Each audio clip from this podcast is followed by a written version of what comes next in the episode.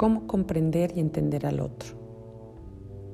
El objetivo de este podcast será que identifiques algunas acciones, actitudes que te han alejado del otro y adquieras nuevas estrategias que te ayuden a acercarte de nuevo.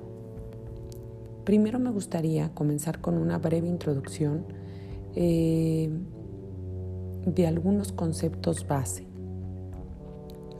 Daniel Siegel, que es un terapeuta y autor de diferentes libros de inteligencia emocional, eh, hace una analogía para explicar lo que es el bienestar. Imagina que vas por un río y ese río es el río de las emociones. Tú vas en una lancha y de una orilla tienes el caos emocional. Ese momento en que te sientes invadido totalmente por la emoción, la tristeza, la ira, el miedo, del otro lado del río tenemos la orilla de la rigidez. Es ese momento en que reprimes con todas tus fuerzas, no dejas salir esas emociones. Daniel Siegel propone que el bienestar emocional es cuando nos encontramos justo en medio de esas dos orillas. Cuando tomamos el control y somos capaces de ir en medio de esos dos extremos. No es fácil y para poderlo hacer hay que ejercitarnos. También es importante identificar en qué estado se encuentra el otro, en qué orilla se encuentra el otro, para poder comprenderlo y entenderlo. Te compartiré 12 estrategias que Daniel Siegel propone en su libro el cerebro del niño. Comenzaremos con la estrategia número uno, conectar y redirigir. Esta estrategia propone que primero conectemos el cerebro derecho o el cerebro primitivo, que es el emocional, con el cerebro del otro. ¿Para qué? para que se sienta validado y podamos regresar a ese bienestar emocional y entonces sí redirigir la atención, activando el cerebro superior o el hemisferio izquierdo. ¿Cómo lo hacemos?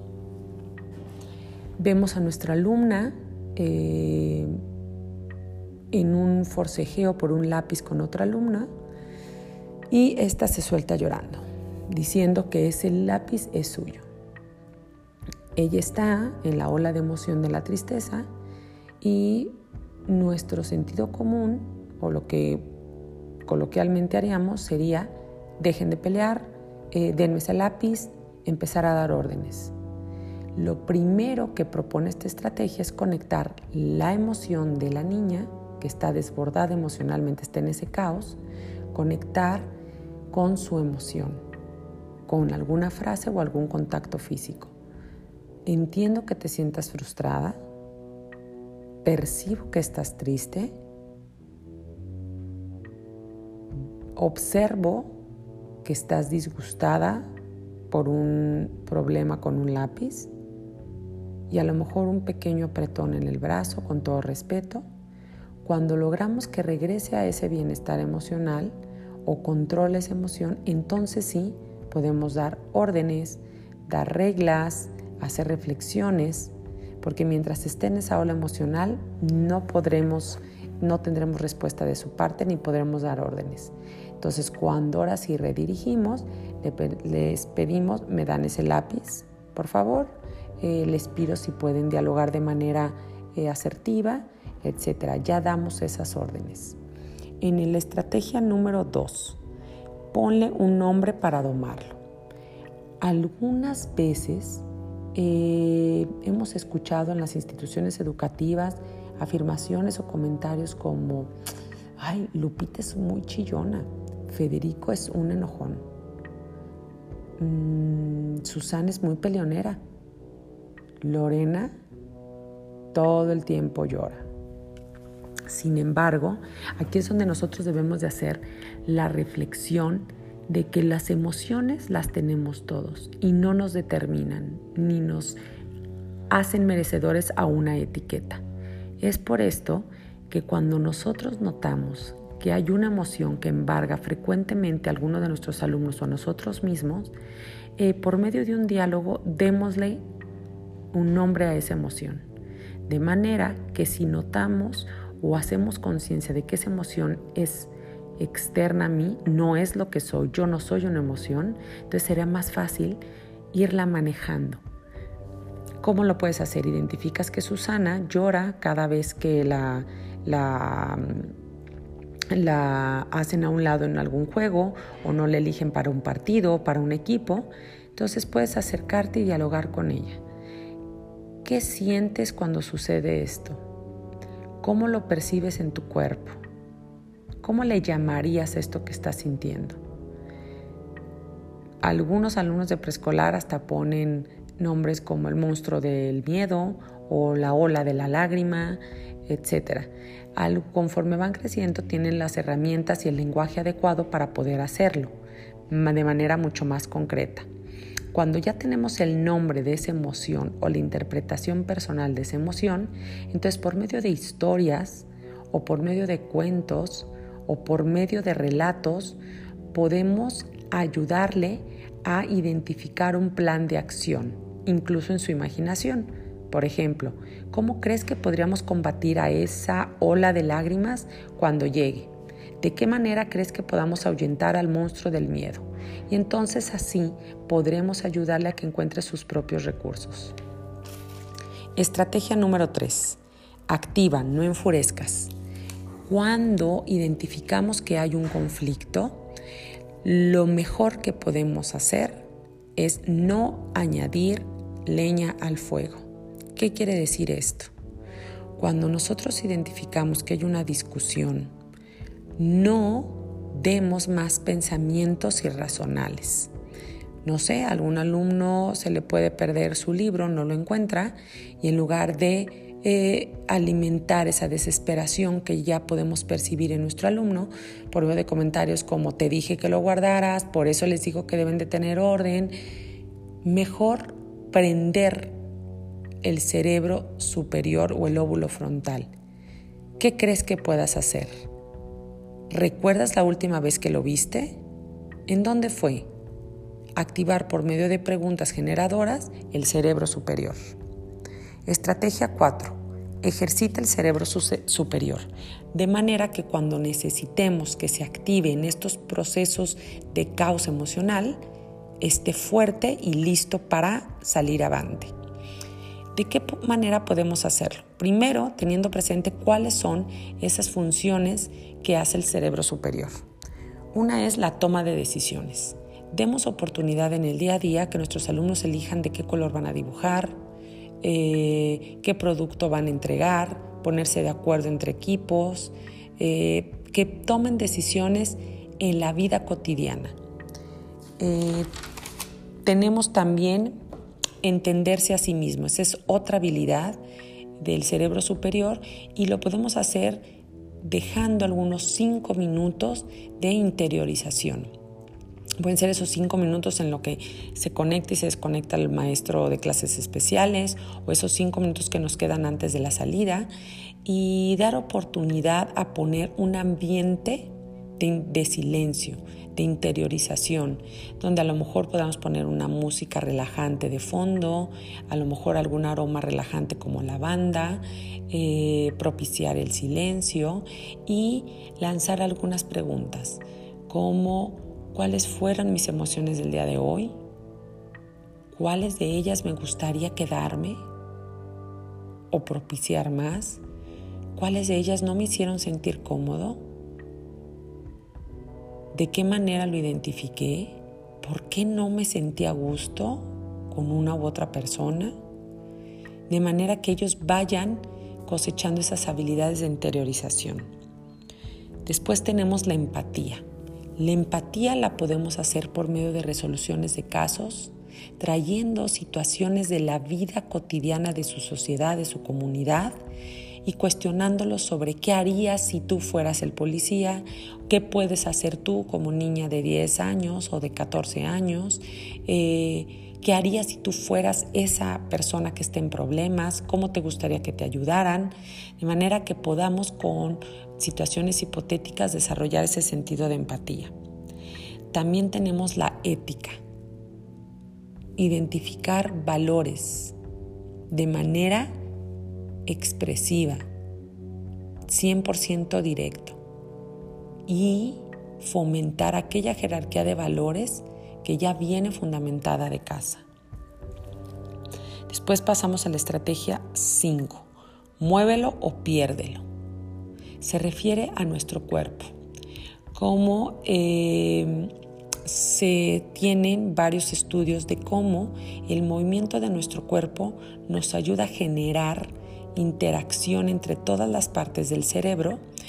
Eh, por eso es tan importante fomentar disciplinas como el deporte, la danza, la gimnasia, etcétera, el juego al aire libre, de manera que por medio del movimiento de nuestras extremidades activemos diferentes partes del cerebro. De esta forma podremos generar el manejo de emociones. Por ejemplo, Muchas veces cuando queremos hablar eh, con nuestros alumnos varones es mucho más fácil haciéndolo, jugando básquetbol con ellos, lanzando el balón, corriendo, eh, haciendo alguna actividad concreta. Con las niñas a lo mejor podemos ensartar eh, cuentas para hacer pulseras por medio del dibujo, identificar qué tipo de movimiento le ayuda a integrar a mis alumnos para propiciar esas esas actividades y ejercitar el cuerpo. Estrategia número 6. Usa el mando a distancia de la mente. Reproduce recuerdos. Eh, por idiosincrasia hemos aprendido a reprimir recuerdos. Eh, sobre todo los que no traen una experiencia positiva o una valoración positiva emocionalmente. Sin embargo, cuando aprendemos a hablar de una forma asertiva, nos ayuda a canalizar emociones, aprender de lo vivido y tenemos que aprender a valorar esas experiencias o esos recuerdos que nos comparte el otro. Fomentemos recordar anécdotas, escribirlas, hablarlas entre iguales o una participación eh, activa en el grupo sobre sus propias experiencias y sus propios aprendizajes. Estrategia 8. Deja pasar las nubes de las emociones. Ayudarles a comprender y explicarles qué pasa con las emociones. Enseñarles que las emociones vienen y van, que no siempre nos vamos a sentir de la misma manera, que nosotros podemos controlar las emociones y todo lo que hemos estado viendo en este curso pueden enseñarles cómo sucede dentro de ellos ese proceso emocional, qué pasa a nivel cerebral, qué estrategias pueden implementar para que de esta forma vayan siendo mucho más autónomos en sus competencias emocionales. Algunas herramientas son hacer cómics de este, de este proceso.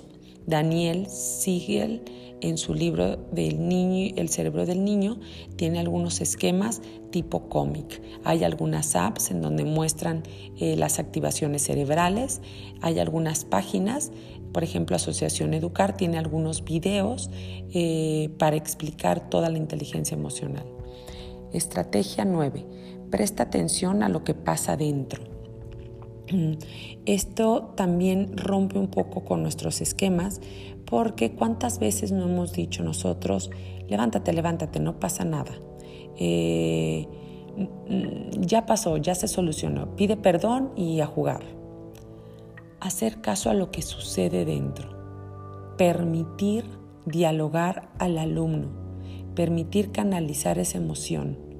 ¿Por qué no cambiamos las frases como ya estás a salvo? Te caíste, pero ya estás a salvo conmigo.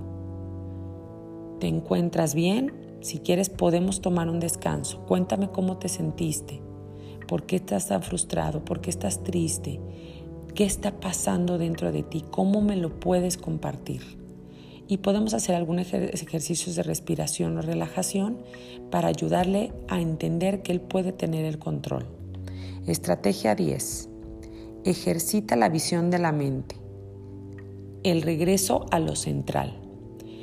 Es muy normal que en los niños y adolescentes se, obsesionen con alguna emoción o sentimiento y puedan quedarse de alguna forma ciclados en esa emoción. Puede ser alguna emoción negativa o positiva. Hay que enseñarles que por medio de algunas estrategias pueden volver a tener ese bienestar emocional o ese equilibrio. Por ejemplo, si tiene algún accidente en la escuela, eh, se cae de la resbaladilla, se rompe un brazo. Eh, cuando regrese a la escuela podemos hacerle eh, la reflexión o algunos ejercicios de cambio de atención. Por medio de respiración podemos situarlo en su cuarto, hacerle ver que vea en su imaginación todo el cuerpo. Cuarto, primero fije su atención en algún objeto a lo mejor que más le guste. Y luego le invitamos a que por medio de ese de ese momento, luego fije su atención en, mm, en algún otro artefacto que pueda eh, traerse a la escuela. De esta manera le ayudamos que su mente es tan poderosa que puede imaginar y enfocar su atención en donde él quiera, para que entonces pueda cambiar esas eh, emociones, a lo mejor de miedo o de algún trauma. Estrategia número 11 aumenta el factor de diversión.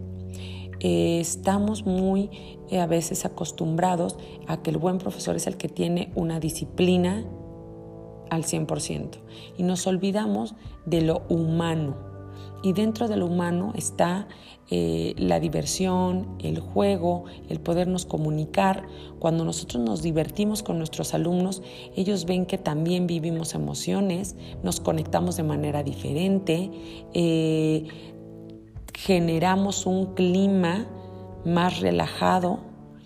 Eh, entonces no olvidemos el ingrediente de la diversión en nuestra aula. Estrategia 12. Conecta a través del conflicto discutir desde un nosotros. Siempre buscar rescatar la negociación, el diálogo, la escucha asertiva, la comunicación concreta, de forma que se pueda lograr desarrollar habilidades de negociación. Pues bueno, estas dos estrategias las podemos aplicar no solamente en el, el entorno del aula, también lo podemos aplicar en nuestro entorno personal.